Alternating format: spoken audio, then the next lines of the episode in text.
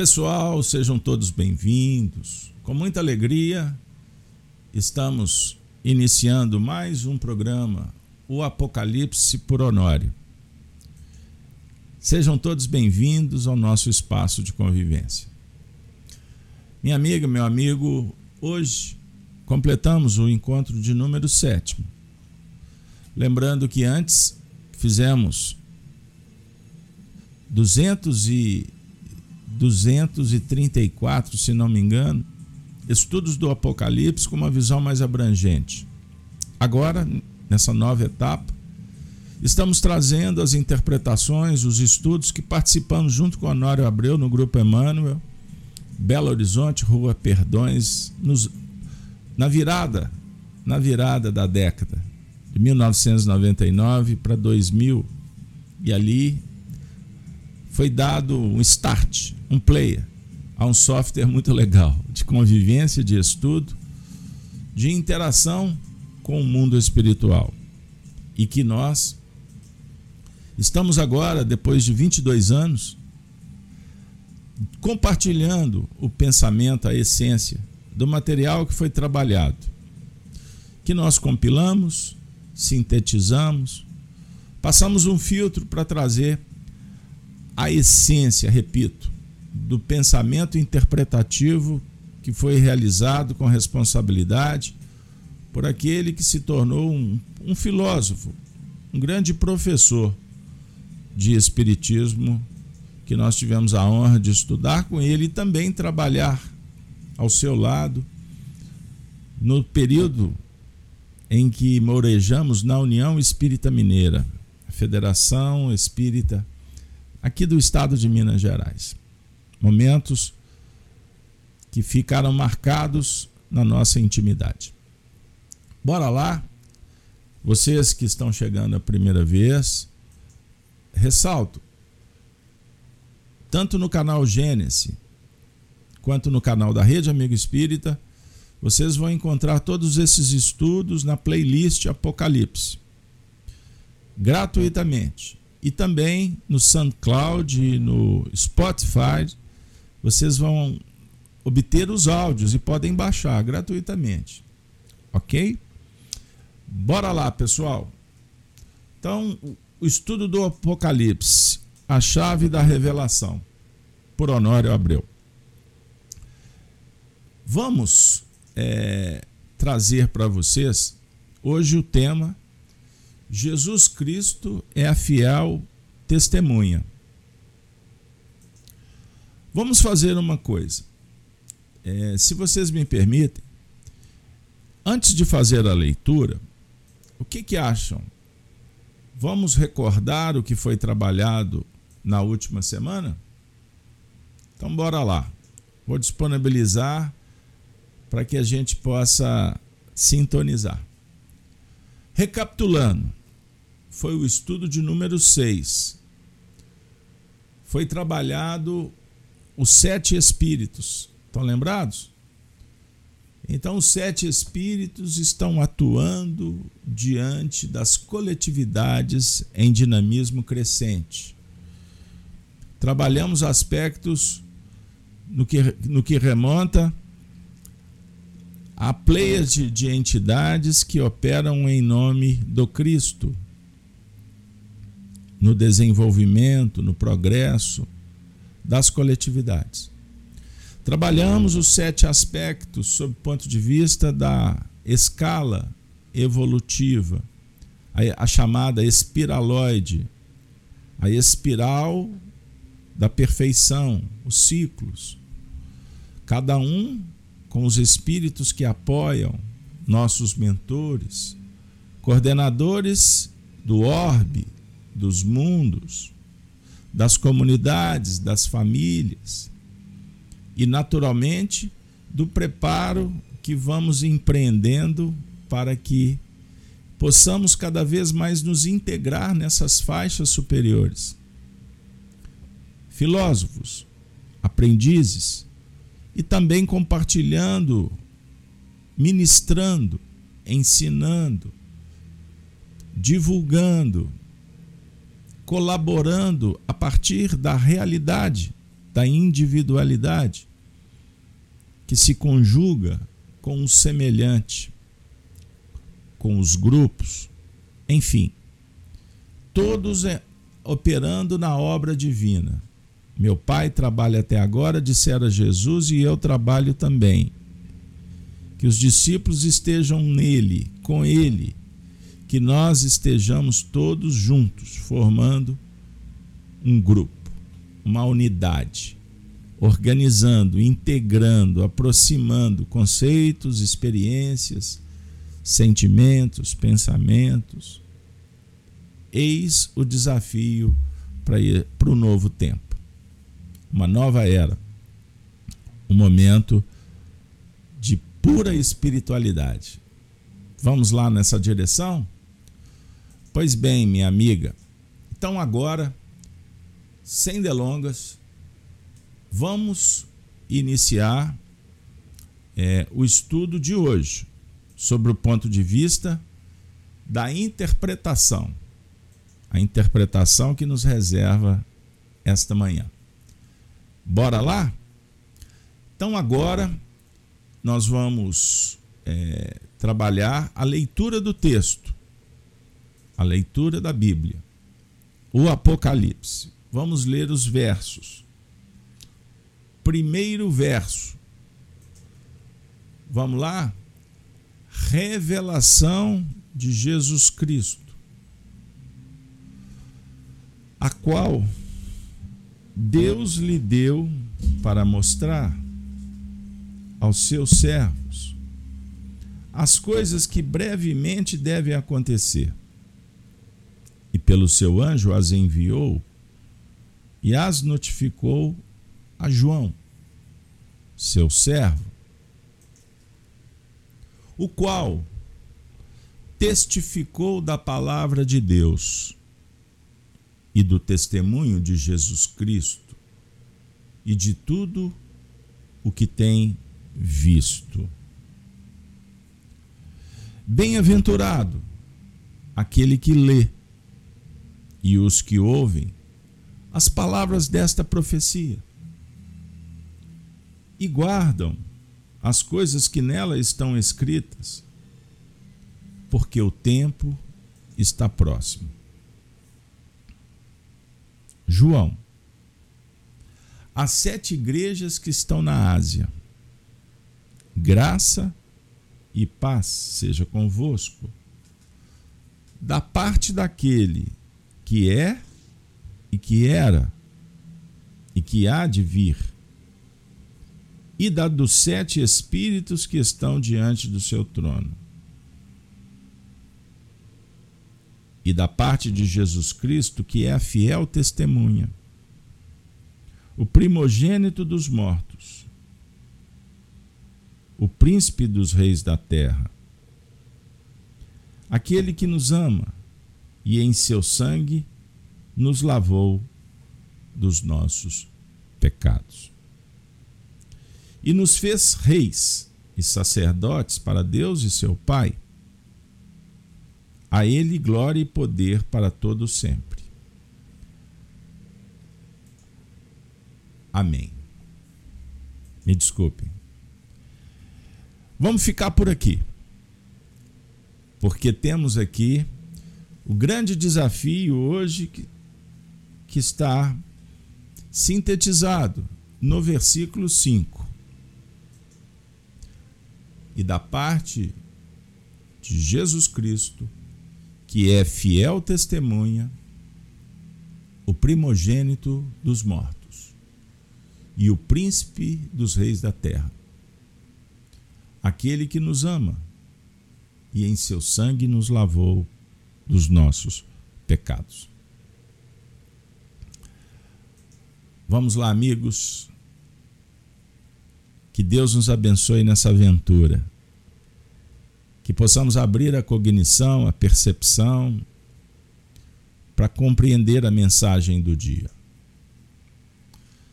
Agora, vamos trazer para junto a interpretação feita por Honório Abreu. Vamos particionar o versículo. que nós acabamos de ler. Primeira expressão. E da parte de Jesus Cristo, que é a fiel testemunha. Vale lembrar que no nosso último encontro, quando trabalhamos as sete igrejas, os sete espíritos que estão diante do trono, e na sequência vem, e da parte de Jesus Cristo, cabe aqui uma reflexão. Em filosofia, que é o amor à verdade, em busca da sabedoria, um dos princípios fundamentais filosóficos é procurar trabalhar a partir das experiências, do conhecimento adquirido, encontrar o sentido, a lógica, a consciência se esforçando para unir, para se chegar num objetivo. O que, que significa? Procurar integrar partes. Observem, a virtude atrai outra virtude. A inteligência procura trabalhar com os elementos que, se, que dispõe para se chegar numa solução conclusiva dos enigmas da vida. Uma pessoa que vive, que não consegue unir, aproximar as experiências de cada etapa da vida para se entender a condição que se encontra, o porquê dos fatos, é um indivíduo que está descolado de si mesmo, está perdido. Ele vive com fazendo, praticando ações, mas de uma forma dispersa. Ele trabalha, ele cumpre as obrigações familiares, ele se diverte, ele tem os seus movimentos religiosos, filosóficos, se integra na sociedade, contribui, faz política, mas ele não consegue unificar para concluir, para entender o por, a importância de cada ação e no seu conjunto que ela traz para construir, para dar uma sustentação moral, espiritual, que faça com que o indivíduo se sinta bem, preenchido e em paz. Por que nós estamos falando isso? Porque quando trabalhamos a diversidade para discutir a unidade, espíritos, organizações, sociedade, humanidade, são recursos disponíveis por Deus, a providência divina, para que a gente aprenda a lidar conosco mesmo.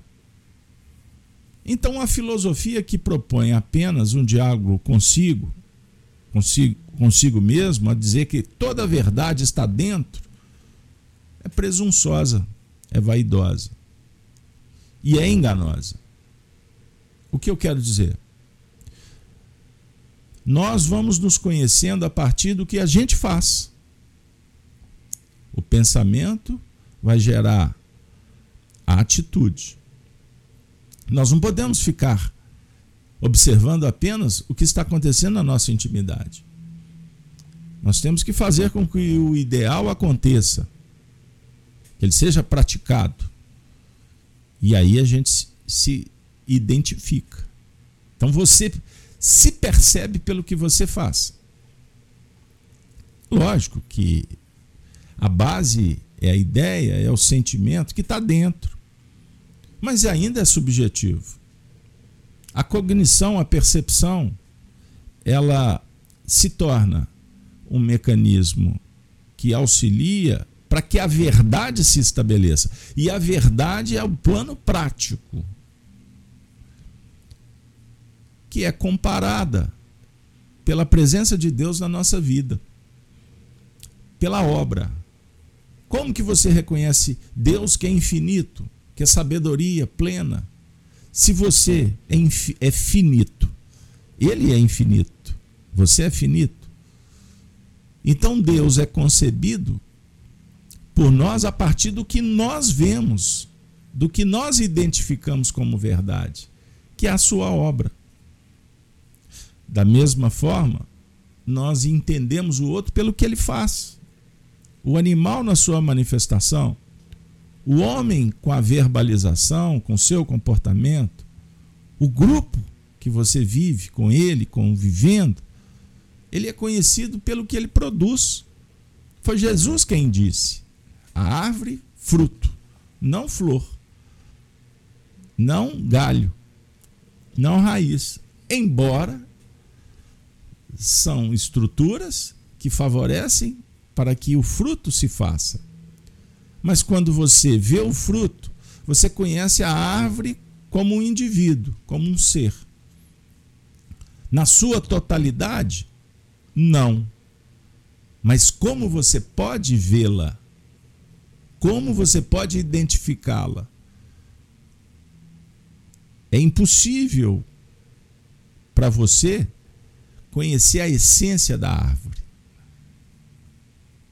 a essência divina. Como é impossível querer afirmar o que é Deus, e sim, que é Deus. Nós não conhecemos o semelhante. Nós não conhecemos a nossa essência. A gente consegue identificar o que a gente faz e o que o outro faz e o que Deus faz. A essência espiritual é infinita e é incomensurável. Percebam? Então, quando a ciência afirma que sabe o que é um átomo, a ciência mente. Ela te engana. Não com má intenção, porque ela é limitada. Porque ela está dizendo que é o átomo pelo, pela sua condição de medir o átomo. de classificar o átomo. Mas a ciência não pode dizer o que está. Qual é a essência atômica? O que está para onde ela não chega? O que, que significa isso? É o universo metafísico. É o diálogo com Deus. Percebeu?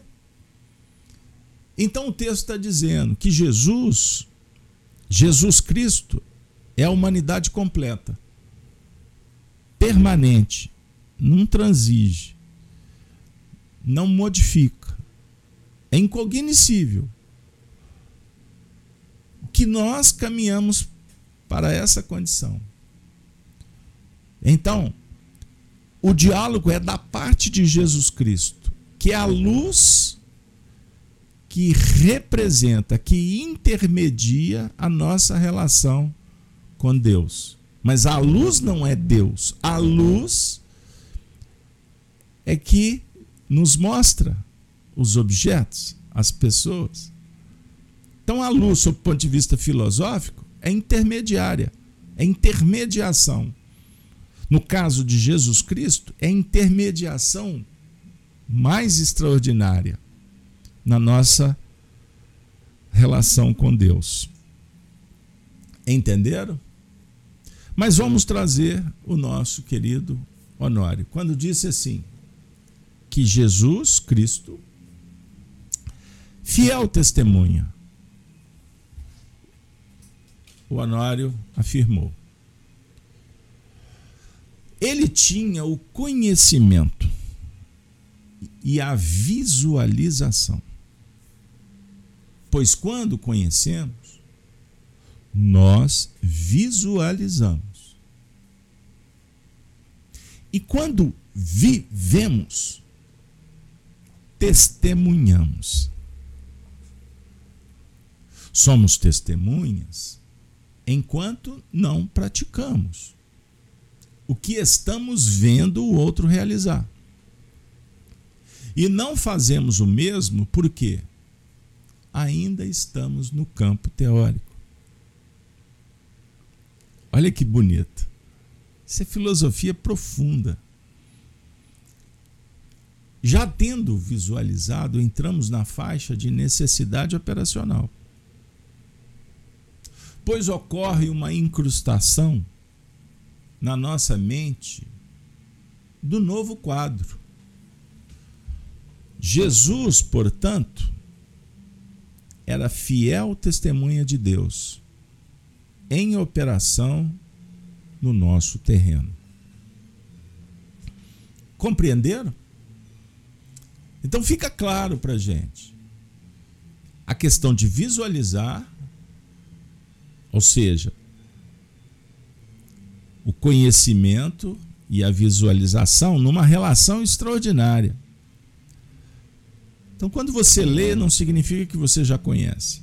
Você está identificando. Quando isso se torna real, é quando você materializa nas ações, nos sentimentos. Compreenderam? Então, estamos sendo testemunhas do que Jesus fez, mas ainda não praticamos. Isso é muito importante para a gente. Diferenciar a filosofia, o campo teórico, da operação no laboratório da vida. Quando realizamos, ou seja, já tendo visualizado, entramos na faixa de necessidade operacional. Pessoal, ontem um companheiro me enviou um áudio em que uma testemunha conta uma história vivida ao lado do Chico Xavier.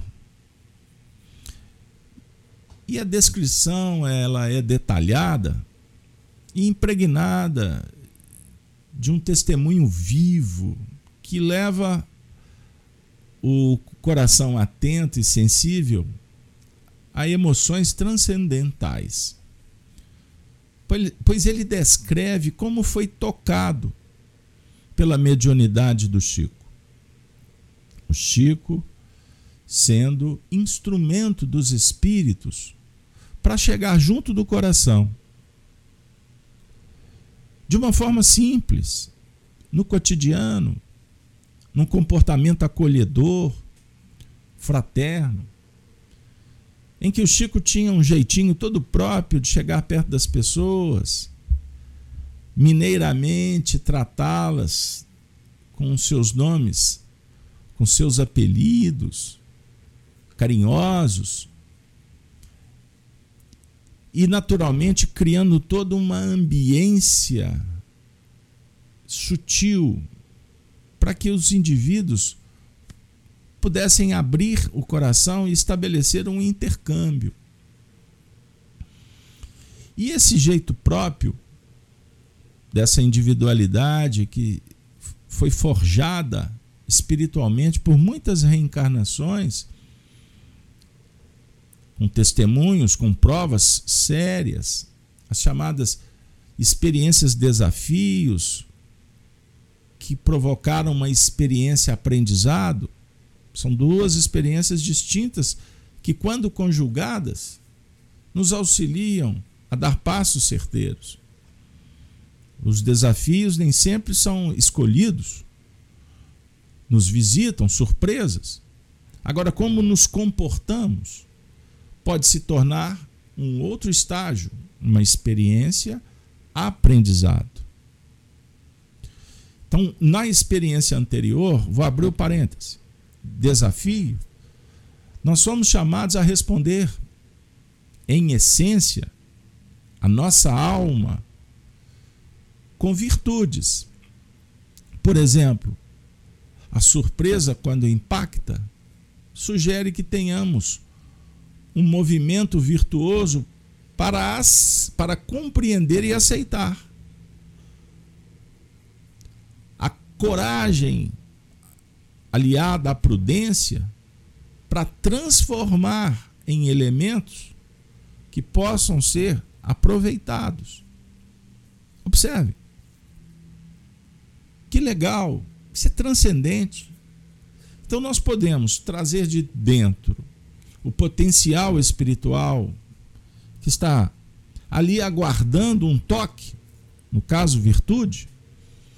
E quando operacionalizamos assim, nós vamos organizando, integra integrando diversas experiências que estão no nosso arquivo espiritual e dando um salto importante para soluções. E quando atingidas, nos sentimos bem, equilibrados, com saúde, pronto para nova. Agora, podemos também, quando visitados, ao invés de usar o potencial divino, Deus em nós, para responder dessa forma narrada, nós podemos responder com imperfeições. Nós podemos lançar mão do orgulho, e o orgulho gera revolta, o egoísmo, a intolerância e por aí vai. Violência, ruptura. Observem como que vai desencadeando uma série de consequências. Então as causas, as circunstâncias que nos visitam, nós desconhecemos, muitas, a maioria delas. Porque provém de uma organização celeste, divina, que disponibiliza um campo de ação, que é o universo, o espaço, para que a gente possa gerar o nosso próprio tempo, a nossa maneira de se comportar. Então Deus não pune, Deus não privilegia, Deus não premia. Então, quando nós pedimos na oração, livra-nos do mal, na verdade não é aperta o botão e destrua o mal. Não. Livra-nos do mal é encontrarmos inspiração na, na própria lei divina, na natureza, para lançar mão dos recursos que temos em mãos e que podem ser amealhados para resolver os problemas e não se furtar, deletar, remover problemas. Esta é a relação madura com a vida. É, a, é uma forma de dar um testemunho próprio.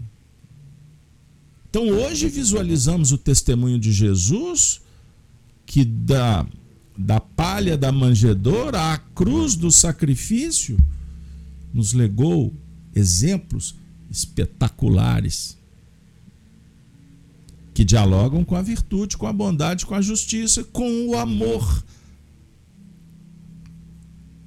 E se a gente for na essência, com a beleza da vida. Os painéis não atendem ao padrão de beleza estética que temos no mundo totalitário do materialismo dialético que a nossa mente é forjada a viver. Guardem, pesquisem o que significa materialismo dialético. É a estrutura social que encontramos e que, querendo ou não, retroalimentamos, mesmo desconhecendo os princípios ideológicos que fomentam esse status quo mas nós contribuímos. Entendam que beleza é a arte, é a capacidade, é a faculdade de harmonizar o que contrasta. Para a gente ter a, a seiva, é o ensinamento, é o contributo moral. Compreenderam? Isso é espetacular. Jesus oferece o, teu, o seu testemunho e o Cristo, Jesus Cristo, quando a gente fala Jesus, tem uma linguagem, tem uma figura. Quando a gente fala Jesus Cristo, transcende o próprio Jesus. Jesus, irmão. Jesus Cristo, humanidade plenificada, iluminada, auto-iluminada. E não apenas iluminada pela luz que vem do irmão Jesus. desse espírito que nos ajuda tanto. É a mente refletindo a luz que vem de dentro. E a luz é energia. Olha que legal. E é o espírito que está operando. Então você não pode se confundir com a luz. Embora a, a, o, o fator determinante da luz é do espírito. Então a luz é a capacidade nossa de fazer uma relação profícua entre teoria e prática. Olha que beleza. Isso é filosofia cósmica, transcendente. Que a gente se esforça na dialética humana, na nossa finitude, nos nossos limites, a tentar ver um pouco além, conjugando o que nós temos em essência, que está sendo verbalizado, que está sendo testemunhado por aqueles que observam e por nós mesmos. Olha que beleza! Os nossos feitos estão sendo admirados ou não por terceiros, inclusive por nós mesmos. Então nós temos que identificar isso para saber exatamente qual é a nossa condição e fazer uma avaliação responsável permanentemente.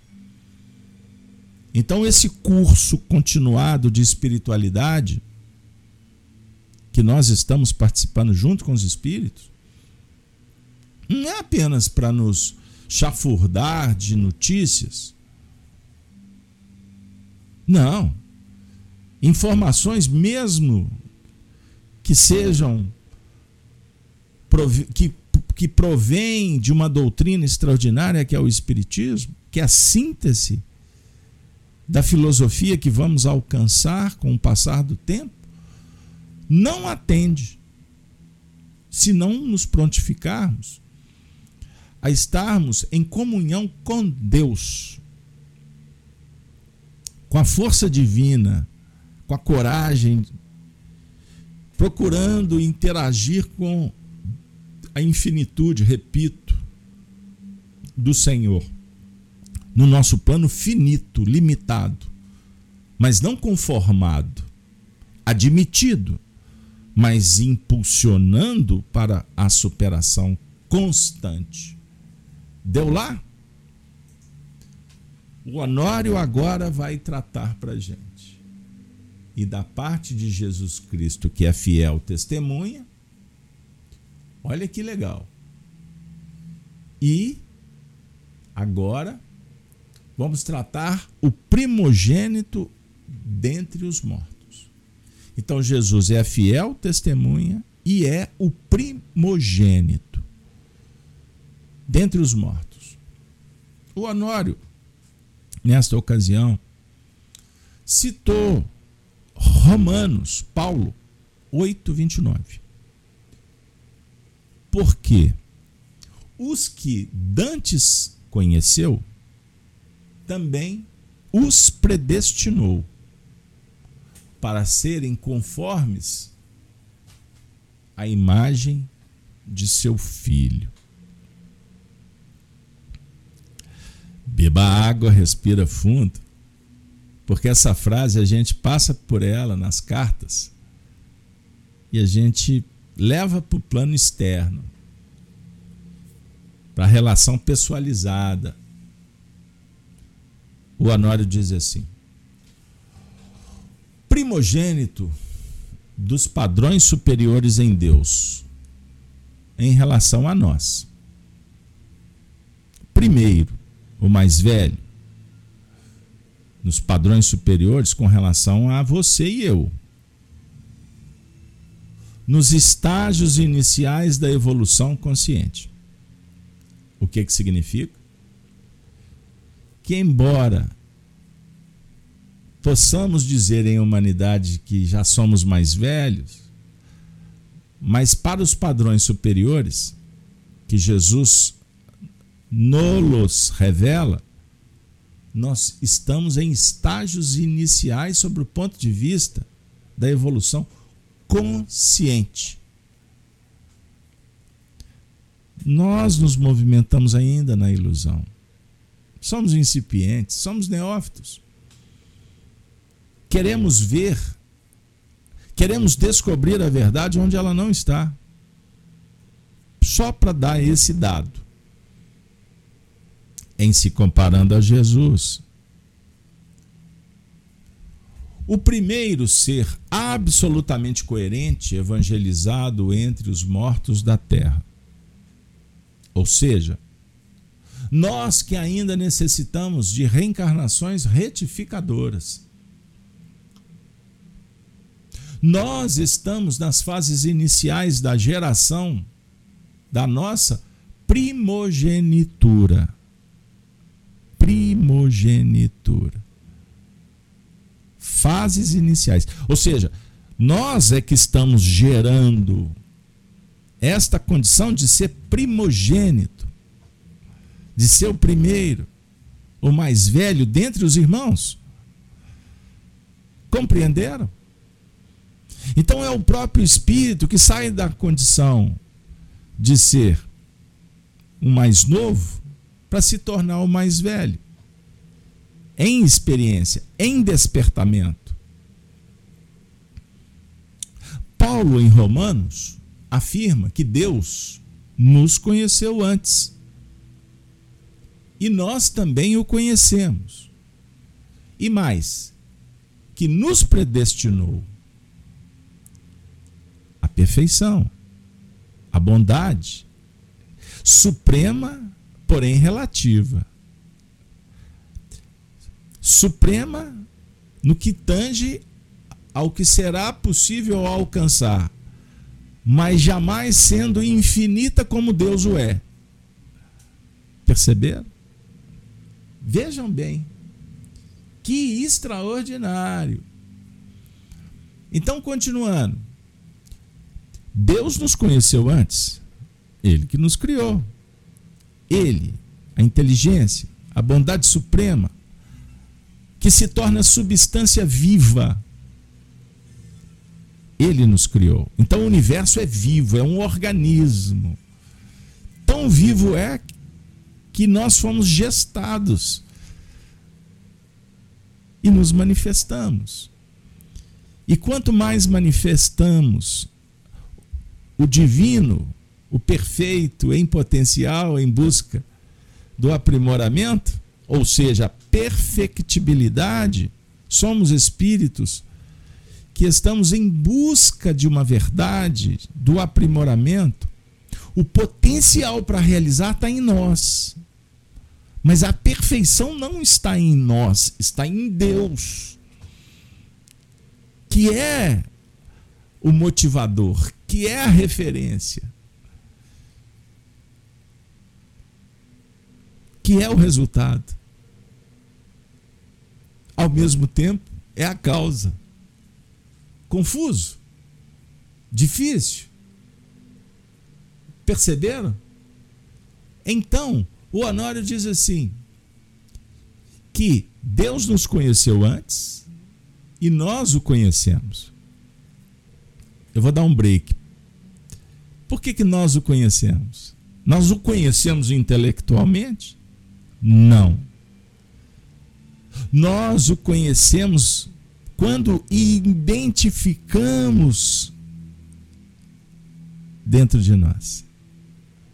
Quando nos intercambiamos com o Pai divinamente, nas expressões mais genuínas e autênticas, Deus nos motiva, nos emociona, nos encanta, nos completa, nos ensina. Isso é essência, gente. Não está aqui fora.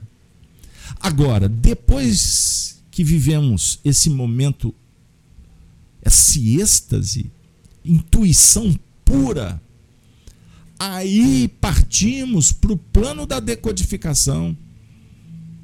O intelecto é acionado para decodificar. A mente é o campo de interpretação e de operação. Mas a relação do filho com o pai está contida nessa frase. Obviamente, com todos os limites da linguagem, nós nos conheceu e nós o conhecemos. Não precisa de intermediário. Aliás, essa conexão é tão pura, livre, libertadora, autêntica e conexão sem qualquer ruído na, na interação. Não tem intermediação. Jesus disse, tentou nos mostrar afirmando: Eu e o Pai somos um. Como nós mitificamos, criamos um mito lendário, imponente, distante, aí nós temos que trazê-lo como intermediário, ou ele se manifesta como intermediário, para nos dar uma referência. Porque nós precisamos do espaço, nós precisamos dos ícones, dos símbolos. Nós precisamos desse microfone, nós precisamos dessa roupa, nós precisamos das pessoas para ir, para caminhar na cognição, na percepção, para interpretar a força que está dentro. É o amor. Aí entra a figura que foi nominada como Espírito Santo é o movimento da essência para aproximar o filho do pai. Isso é força, isso é ideia, isso é proposta, isso é vontade, isso é virtude. E mais, continua Honório, que nos predestinou. Acabamos de falar. O Pai predestinou a perfeição, a unidade, ou seja, congregar, reunir, perpassando um périplo, um caminho. Vejam só, para a predestinação é a plenitude. Então a ciência no mundo julga, julga, que mensura, que comprova mas, na verdade, ela só cria recursos metodológicos que são necessários para cada estágio, mas a ciência não consegue penetrar e nunca vai conseguir na relação espiritual. O Filho, o Espírito com Deus. Compreendam bem.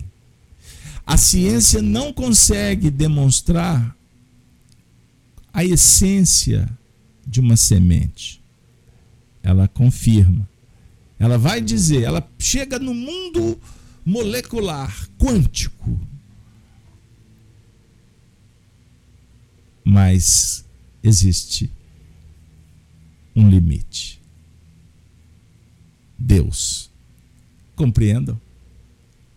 Essência Vejam bem, nos conheceu, apontou e predestinou a sermos conforme a imagem, qual imagem? De seu filho. A imagem é reflexo e assim nós devemos ser um espelho limpíssimo para refletir integralmente. Eu peço licença para apontar. Integralmente integralmente essa imagem, que já está perfeita. Ela não vai ser perfeita, ela já é perfeita. Carlos Alberto. Refletindo a imagem perfeita de seu filho, ele se torna o primogênito entre muitos irmãos. Jesus, então, é o primogênito de muitos e o Cristo é o unigênito de todos. Ah, agora chegou. primogênito, mais velho. Unigênito. Então existe uma diferença. Primogênito vai na escala das conquistas, dos valores, virtudes. Jesus é a referência planetária. Para, para nós, Jesus é unigênito, porque ele perfeitamente reflete o Pai. Esse é o ponto. Esse é um ângulo que se abre para que a gente interprete o seguinte. Vamos lá. Eu vou no literal. Jesus é o primogênito de todos. Qual que é a sua ideia? Ele é o mais velho para todos? Não. Para alguns, ele inexiste. Para alguns, como eu disse, é um mito. Para outros filósofos, para outros um homem bom. Para pouquíssimos ele é o primogênito. O mais velho, no seu sentido do, do que ele modela, transformar em nós o que é necessário modificar. Aí ele é um irmão mais velho, reconhecido, admirado.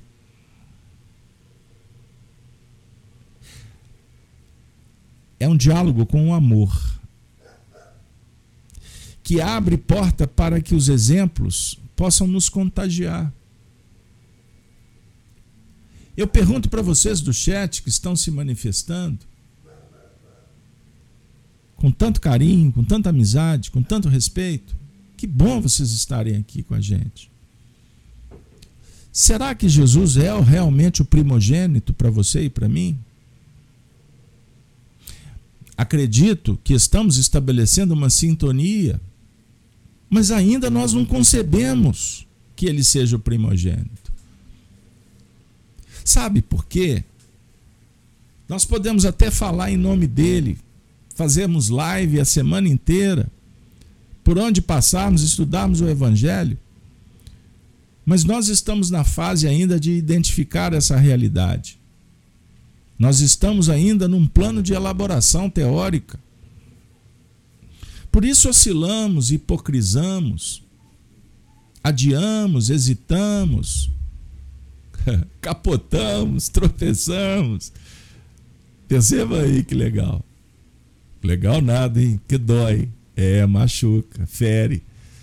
Mas não tem, não tem essa com a evolução. Nós vamos chegar lá. Mas ainda bem que nós estamos aqui na escola. Agora vamos lá, vamos combinar uma coisa. Quem vem para esse espaço da casa de Kardec apenas para se informar, significa que não entendeu. Sabe por quê? Esse curso continuado de espiritualidade, de espiritismo, se ele não fomentar em nós a responsabilidade em mudar, em se fazer tal qual, ele não tem sentido nenhum. Sob o ponto de vista essencial, compreendam bem. Em alguns casos é melhor nem vir. Ah, vai assistir aquela live que alguém vai dizer que o Chico Xavier falou alguma coisa. Vai assistir aquela live que a gente fica todo emocionado com aquelas descrições de Jesus na Galileia. Ou debates teocráticos, teológicos sobre o ponto de vista o que é a mediunidade, e olha que eu estou tentando falar só no nosso território espiritista. Querer saber se o mundo vai acabar.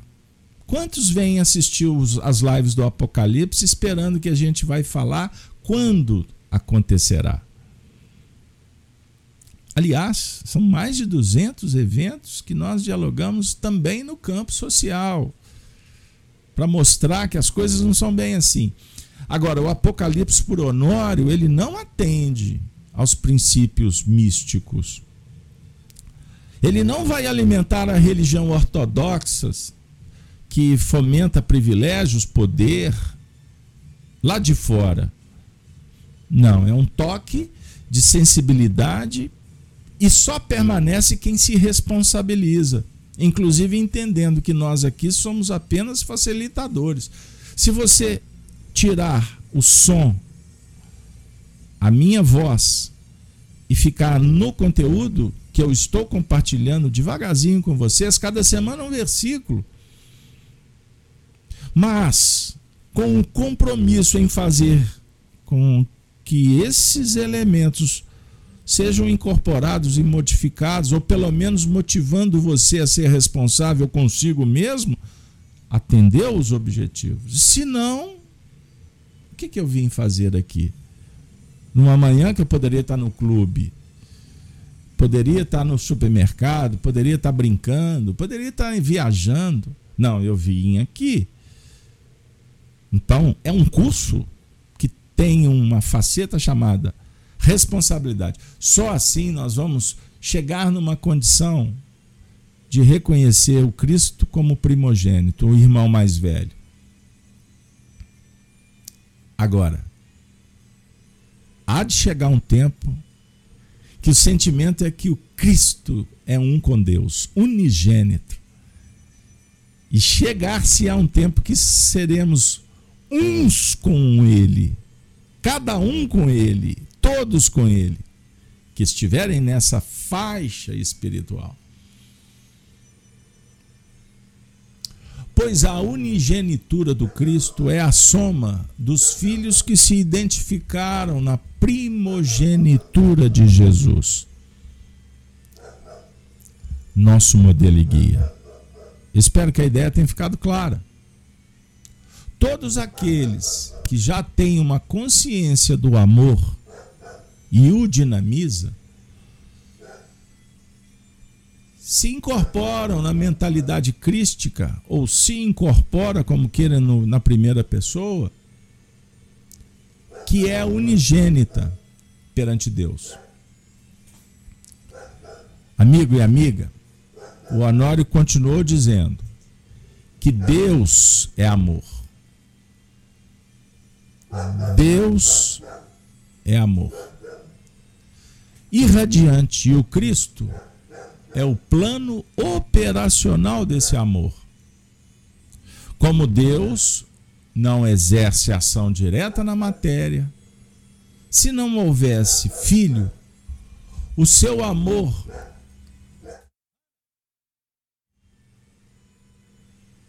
seu amor não seria dinamizado, seria coagulado no universo como se fosse uma linda imagem inoperante. Portanto, o amor de Deus se dinamiza nos corações daqueles que já o observaram e que estão tentando realizá-lo no plano no plano prático da vida. Perceberam? É simples. O texto é claro. A fala é, atinge o coração. Nós é que complicamos. O primogênito dentre os mortos, a definir o Cristo operacional. Não é Deus quem faz, é o Cristo interno de cada um. Porque se Deus fizesse, o Honório lembrou muito bem, nós concordamos plenamente, o universo seria coagulado. Perceberam? O seu amor não seria dinamizado? Como se fosse uma linda imagem inoperante. Portanto, o amor de Deus se dinamiza nos corações daqueles que já observaram e que estão tentando realizá-lo no plano prático da vida. Sensacional. É o plano prático da vida. Vamos mais um pouquinho Vamos avançar? O Honório ainda disse sobre o príncipe dos reis da terra. Vocês, é necessário, em determinados momentos, a gente reler o texto para ficar contextualizado cada parte. E da parte de Jesus Cristo, que é a fiel testemunha, o primogênito dos mortos e o príncipe dos reis da terra. O que é que significa? Entre aqueles que detiveram e detêm o poder temporal. Ele é o principal. Porque no plano sociológico deixou noções felizes, tendo iniciado todo o processo de assistência social. Aí é, temos aqui um, uma dica muito, muito expressiva. Até agora nós estamos dialogando sobre o ponto de vista íntimo. Estarmos em sintonia com Ele. Aprendermos com Ele. E chega um momento que precisamos aprender com Ele. Também. O Honório está sugerindo uma reflexão. E é lógico que interpretação se abre N possibilidades. Né? É sempre desafiador. Então vejam bem, aqueles entre aqueles que detiverem e detêm o poder temporal. O Apocalipse é um diálogo com o passado e também com o futuro a ser construído agora. O Cristo foi e há de ser a referência para todos nós em sociedade. Príncipe dos reis da terra. Somos os herdeiros da própria história que nós participamos. Então, cada fenômeno histórico que estudamos, dentro de um conceito da evolução da humanidade, nós vamos como que sendo chamados a nos responsabilizarmos, aprendendo com os próprios conteúdos que fizemos, que ficaram anotados de uma forma verdadeira ou com narrativas políticas. Mas fato é que o Cristo ofereceu para todos, no plano sociológico, as noções. Noções felizes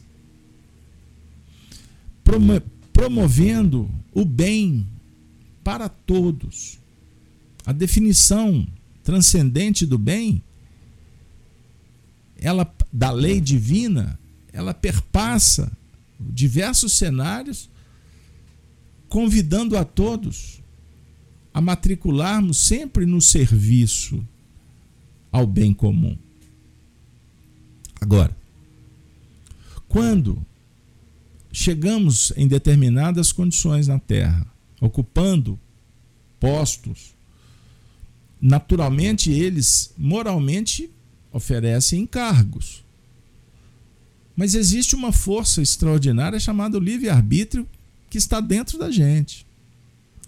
O que nós fazemos é que vai definir as nossas responsabilidades.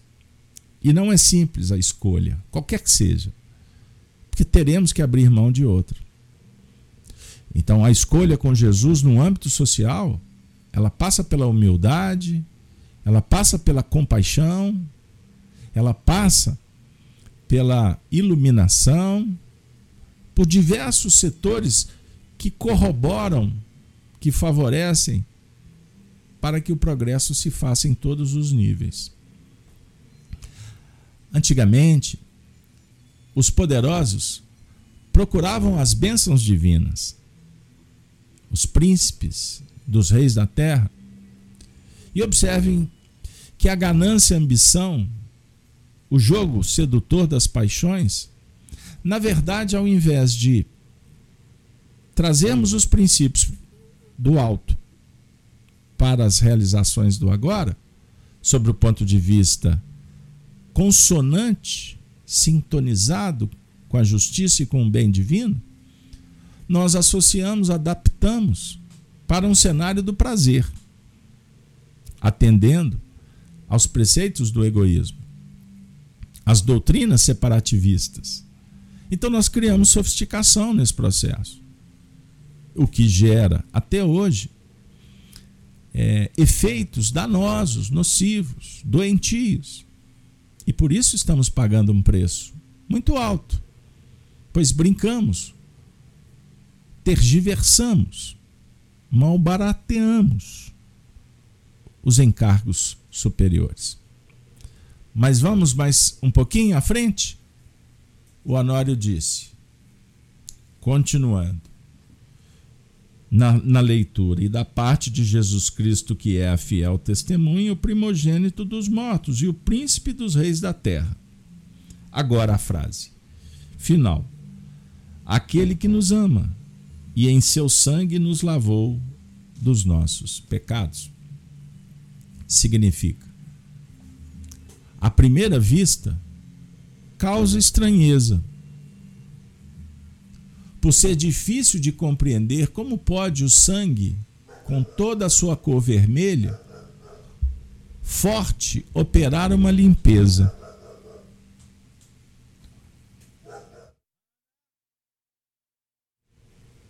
O símbolo, que é forte, não tem o significado de sofrimento, de um derramamento doloroso e sim de reencarnação. Olha que beleza. Falando-nos da oportunidade que cada um tem recebido de usufruir de um corpo físico. A limpeza básica, ou mesmo definitiva, é proporcionada pelo processo de esquecimento e prostração do plano de lembranças que a reencarnação opera oferecendo o ensejo de trabalhar com espontaneidade aquele ponto específico que se torna o tesouro escondido. Pelo sangue, ou seja, pela encarnação, nos lavou dos pecados, trazendo o ensino purificador.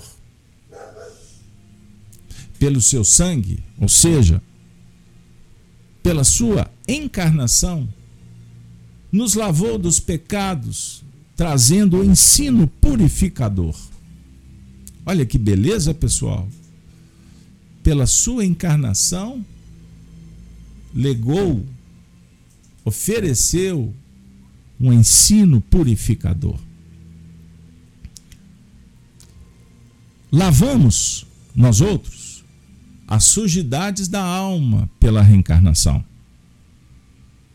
Observe, Jesus encarnou não para lavar sujidades dele, porque ele não tinha mácula. Espírito puro, ele já tinha alcançado a plenitude. Então ele se sacrificou para deixar uma imagem, um símbolo, um exemplo vivo, não teórico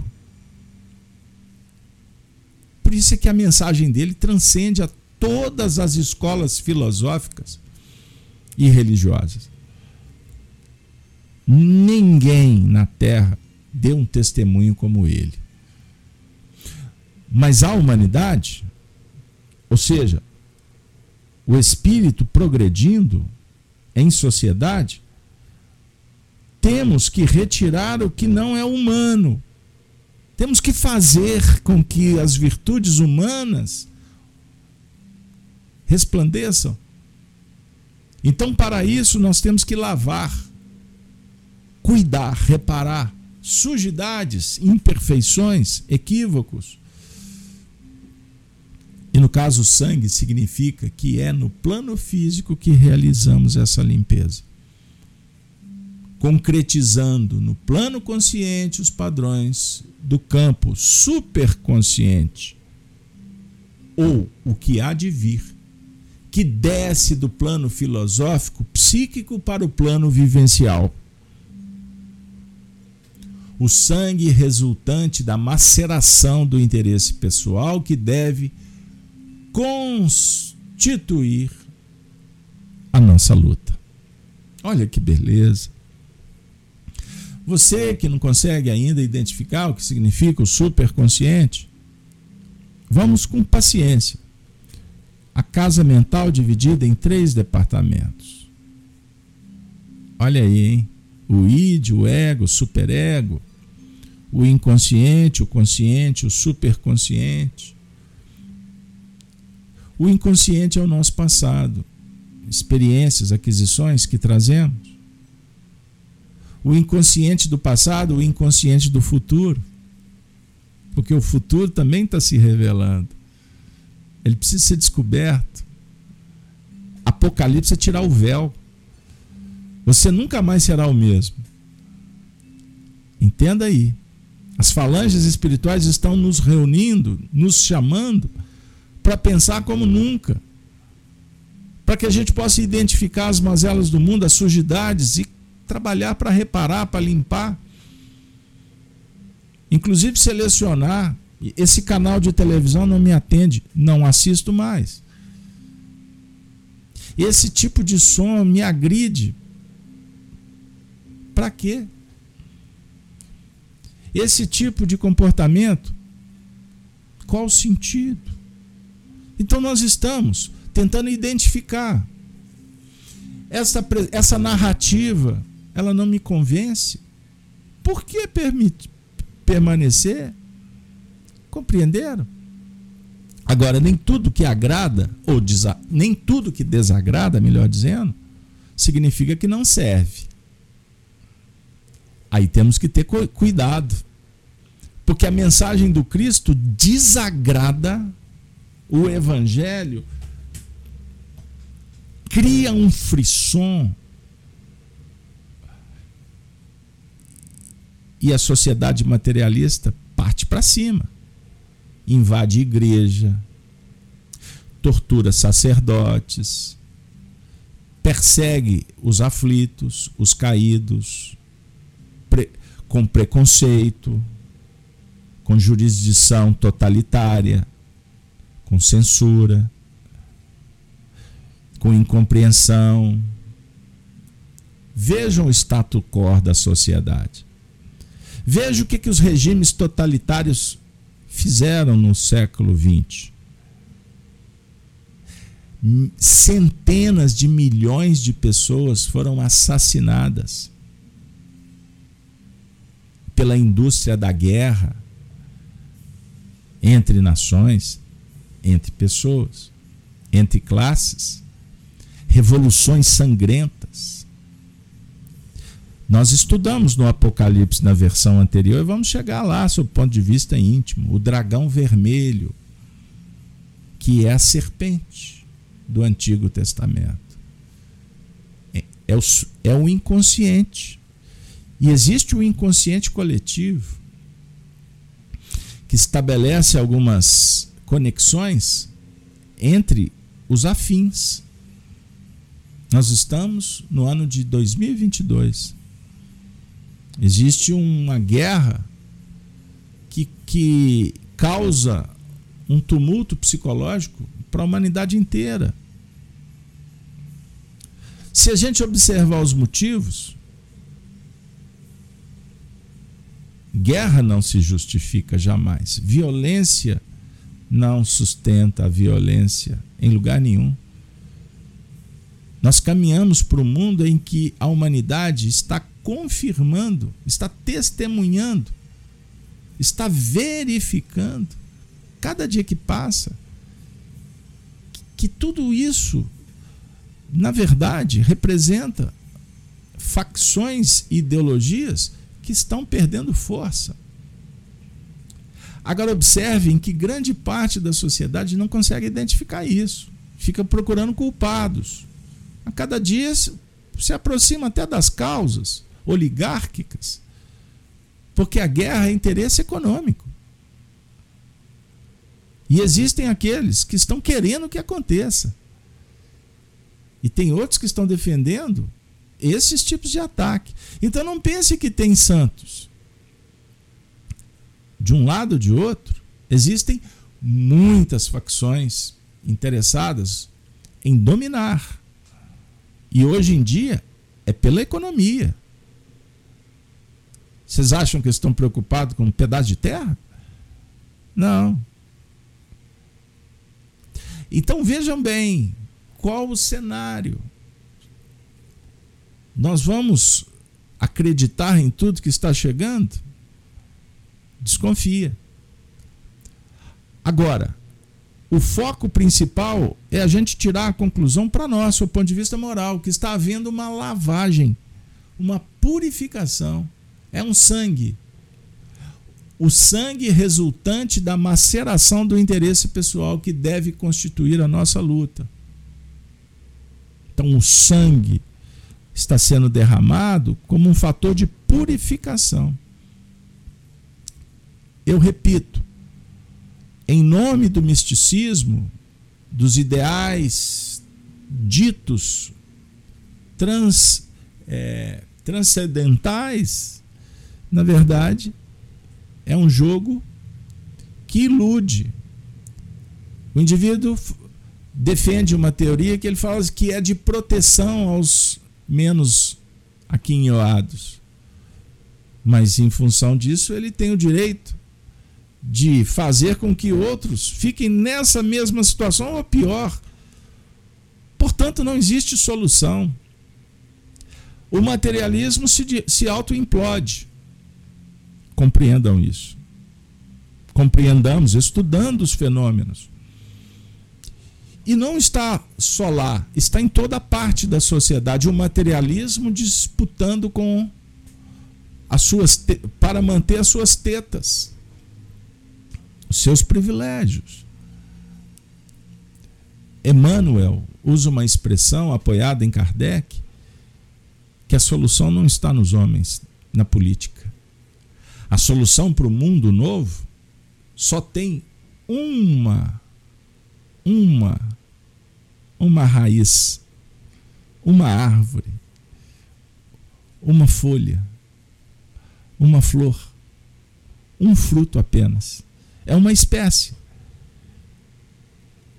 É a unidade, é a perfeição que o Evangelho explora sob o ponto de vista vivencial da moral e da bondade.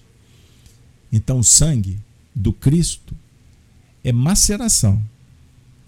Vivemos um processo de maceração do interesse pessoal que na verdade se torna coletivo, pois estamos sintonizados com a coletividade materialista, debaixo de um regime totalitário que se sustenta pelo medo, pela, circun... pela dúvida, pela insegurança. É muito interessante que tenham muitas doenças, inclusive depressão, para que estes líderes, estas ideologias, possam vamos dizer assim, se preservarem. É um jogo de interesses. Mas a notícia dos espíritos é que tudo isso está chegando ao fim.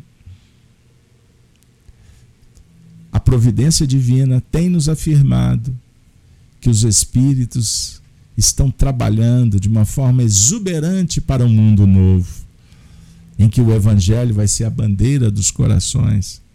E isso já está acontecendo só que não chega para você, a não ser se você for ao encontro. O sistema corporativista, midiático, ilusório, falacioso, ele quer promover apenas o que dá dinheiro. Ele quer que você compre muito remédio. Ele quer que determinadas, determinados setores da ciência sejam soberanos e inquestionáveis. Que determinadas leis invioláveis no seu sentido de não podem ser nem contestados. Mantendo o status quo do totalitarismo corrupto. Compreenderam? Mas isso tudo está acabando. É prazo cíclico, validade que está chegando ao fim, pois o planeta caminha na direção do progresso. Sinta o Cristo e você já estará contribuindo para tal. Ame o próximo e nós estaremos Sim, cada vez mais qualificando a nossa vida, mesmo que esteja com problemas por aí, mesmo que a dificuldade econômica, doença, tudo isso sintonize com Cristo, seja verdadeiro, seja honesto, seja mais um que contribui pela paz, unificando corações. Então eu não vejo classes, eu não posso me apoiar em raças, cor de pele ou opções sexuais. Nosso diálogo é com o espírito, é com o ser humano. Independente do país que eu vivo, da minha religião, todos somos irmãos em Cristo. Todos estamos envolvidos pela sua infinita, augusta misericórdia, que opera em nome de Deus. Deus em toda parte. Deus na natureza. E agora chegou o momento final, ou caminhando para a terceira e última parte do nosso encontro. Mensagem do além-túmulo pelo Espírito Honório. Vou trazer um pequeno trecho do livro Religião Cósmica, psicografado pelo Wagner Gomes da Paixão, nosso dileto amigo, ditado pelo Espírito Honório. Ele diz assim, e que possamos guardar como uma mensagem filosófica, carinhosa, para o coração. Livro Religião Cósmica, Honório Abreu foi levado por Emmanuel para um instituto nas regiões próximas a Sírios instituto que leva o título, o patrono, Pitágoras. E eles passam a ter uma, um encontro divino com o espírito Sócrates. E o Honório traz considerações extraordinárias, uma vez que ele foi um estudioso do evangelho cósmico transcendente, a nos convidar a olhar para as estrelas. Não fique olhando apenas para o chão, pois somos espíritos que viajamos pelo cosmos. E o Honório diz assim: no Instituto Pitágoras, vendo painéis espirituais de alta magnitude, mas poetizando com os elementos da terra, da natureza. Aspas. Quando fitamos embevecidos. Uma linda flor. Seja uma orquídea, uma rosa, um lírio. Deixamo-nos enovelar pela formosura e pelo perfume que lhe é peculiar. Isto é sentimento, reverência, adoração. Mas nossos olhos podem estar guiados pelo espírito da indagação, de pesquisa, de análise. E será então que essa flor poderá ser dissecada por nossa inteligência. E descobriremos os fundamentos de sua eclosão, de sua estruturação de seus encantos. Isso é razão, intelecto, ciência.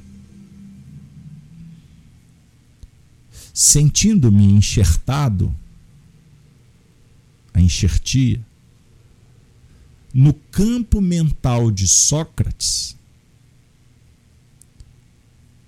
que nos envolvia com a sua autoridade extraterrena,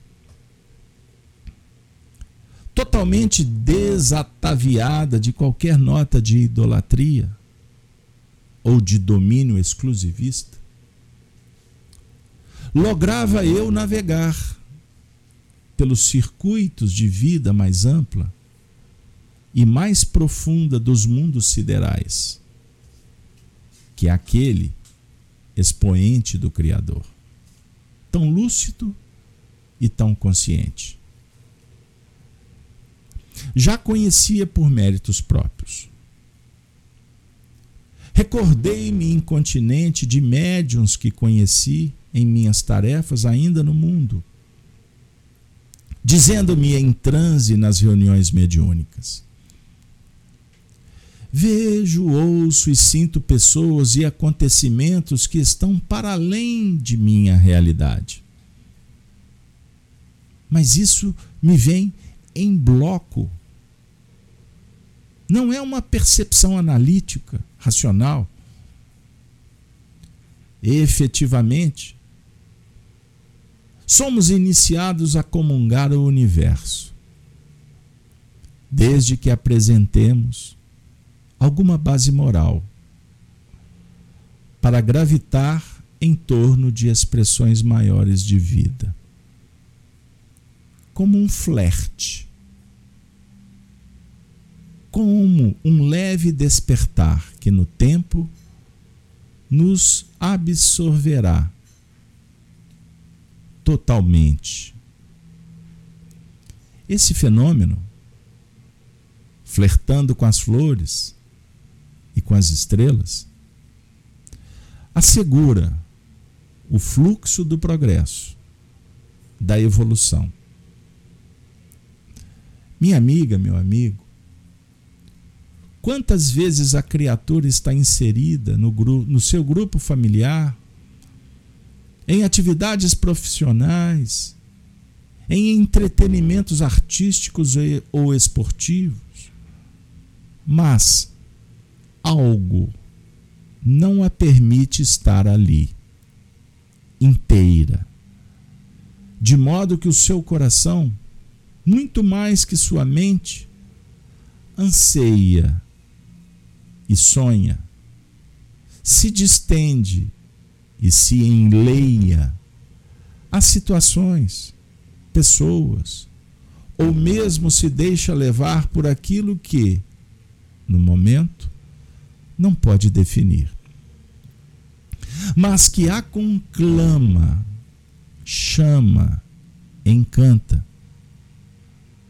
Uma leve melodia se insinua e no olhar, geralmente distante, uma tisna de infinito, de abstração incompreensível e profundamente magnética. Estas ou essas digressões dizem respeito à vida interior. São movimentos e equações que merecerão estudos nas linhas psicológicas do futuro que aguarda a humanidade quando grandes almas reencarnadas em tarefas específicas delinearão as estruturas essenciais de sentimentos eletivos em viva conexão com os valores de espiritualidade.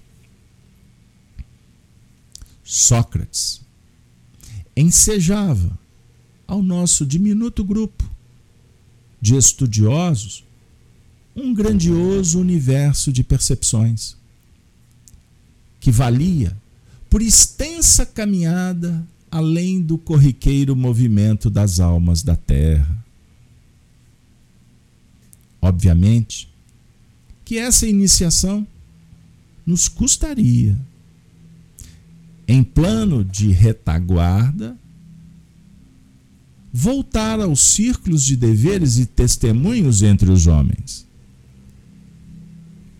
Muito suor e até lágrimas.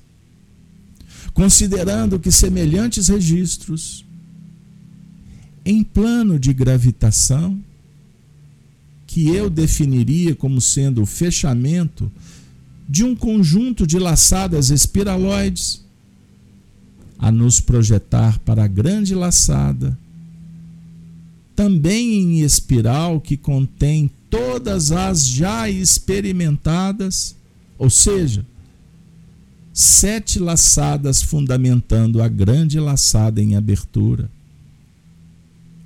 São uma poderosa síntese, se abrindo para outros domínios vibratórios. Em termos de análise de mundos, seria como deixar a Terra e, com base em valores de Júpiter e Saturno, começar a se aproximar do Sol em sua essencialidade. Talvez não me compreendam de pronto? Essas afirmativas, mas fica o registro.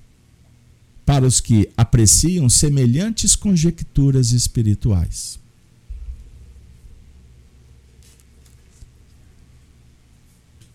Segundo, o emérito visitante do Instituto Celeste de Pitágoras, onde a misericórdia de Jesus me situara, com o auxílio de Emmanuel, o benfeitor de sempre, todas as órbitas do infinito a serem percorridas pelas almas, em desdobramento e elevação, se dão por caminhos adredemente trilhados por outros seres, igualmente filhos do grande Pai.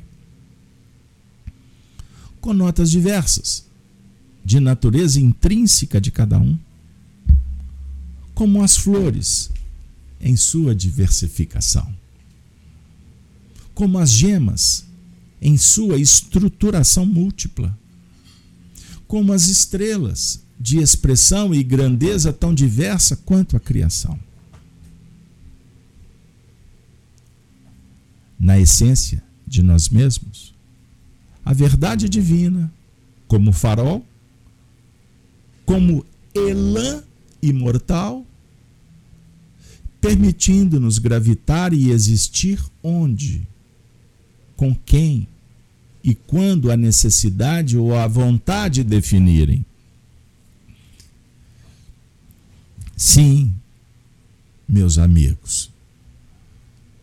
Sócrates confirmava que a verdade é o guia e se encontra no âmago de cada filho de Deus, em potencial. É essa verdade que nos faz seguir, construindo, edificando, tentando, marcando, impregnando, estabelecendo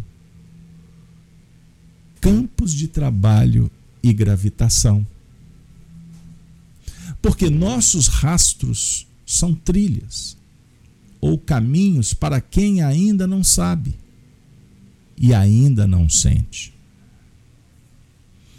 Essa interdependência é mecanismo divino de progresso unindo todos os princípios e seres na mesma e magnífica obra de socialização, de elevação. A lei de sociedade divina, não dos homens interessados, interesseiros, egóicos é a elevação, sublimação, união. E por fim, é por esses meios que os mundos siderais surgem e passam a abrigar outros corações que, desenvolvendo suas habilidades e capacitações, os converterão em moradas mais formosas mais dinâmicas, pois o trabalho é de todos. E nenhum filho do excelso Pai é maior que o outro, já que a perfeição é meta comum. E, e o exercício contínuo de autodescoberta para a identificação da presença de Deus, o Criador e Pai, em nós. É determinismo do qual ninguém foge. Honório. Que Deus, na sua infinita bondade, nos abençoe. Que os bons espíritos nos motivem sempre, nos inspirem para transcendermos, para, para que vivamos em essência o Evangelho, em espírito e verdade. Chegamos ao fim. Agradecidos pela sua audiência maravilhosa, pela sua amizade dadivosa, pelo seu interesse amoroso para com o projeto da Casa de Kardec e Amélie Baudet. Estudar o Espiritismo, estudar as Escrituras, trazer o espiritualismo sobre o ponto de vista plural e inclusivo, e assim nós vamos formando uma escola do bem, do amor, da saúde e da paz. Assim, convido vocês para que as nossas preces sejam endereçadas para todos, para toda a humanidade, e vamos na direção da luz. Convidando ainda vocês a estarem conosco na próxima semana. Canal Gênesis, todos os dias às sete da manhã, o Evangelho. Preces, meditação. Gênesis no lar, o Evangelho no coração. As lives da noite em parceria com a Rede Amigo Espírita ao longo da semana. E no próximo sábado, bora lá? Vamos juntos? Já estou esperando vocês. Fora do tempo? Não. Com os preparativos, com os estudos, com o material, para mais um programa de número oitavo, Apocalipse por Honório. E no próximo tema será o versículo da sequência: Reis e sacerdotes. Bora lá? antes de me despedir, peço a vocês que enderecem perguntas, envie para o e-mail da FEAC, feacminas.gmail.com. Que vocês possam dar sugestões, possam comentar. Se estão gostando do programa, nesse formato, eu estou dividindo em blocos, trazendo também mensagens espirituais no final, de sorte que possa ficar didático, agradável, e que o tempo possa ser aproveitado com eficiência, com entrega e também com intuição. Lembrando que o nosso projeto contempla as terapêuticas durante os estudos. Então faça a sua prece, coloque a água aí do lado, peça aos benfeitores que ofereçam os remédios, mentalize quadros na natureza e vamos trabalhando no que for possível com as técnicas que possam nos ajudar e que Jesus possa cada vez mais estar na sua vida, na sua família, no seu coração. É o que nós estamos tentando, tão necessitados que somos, de trazê-lo como realidade e não apenas como teoria. Jesus, Cristo em nós e por nós. E assim, chegamos ao fim e vamos nos despedir com a saudação daqueles amigos que são os cristãos dos primeiros tempos. Ave Cristo. Ave Cristo, os que aspiram à glória de servir em teu nome, te glorificam e saúdam. Ave Cristo. Até o próximo evento. Assim seja a vontade de Deus.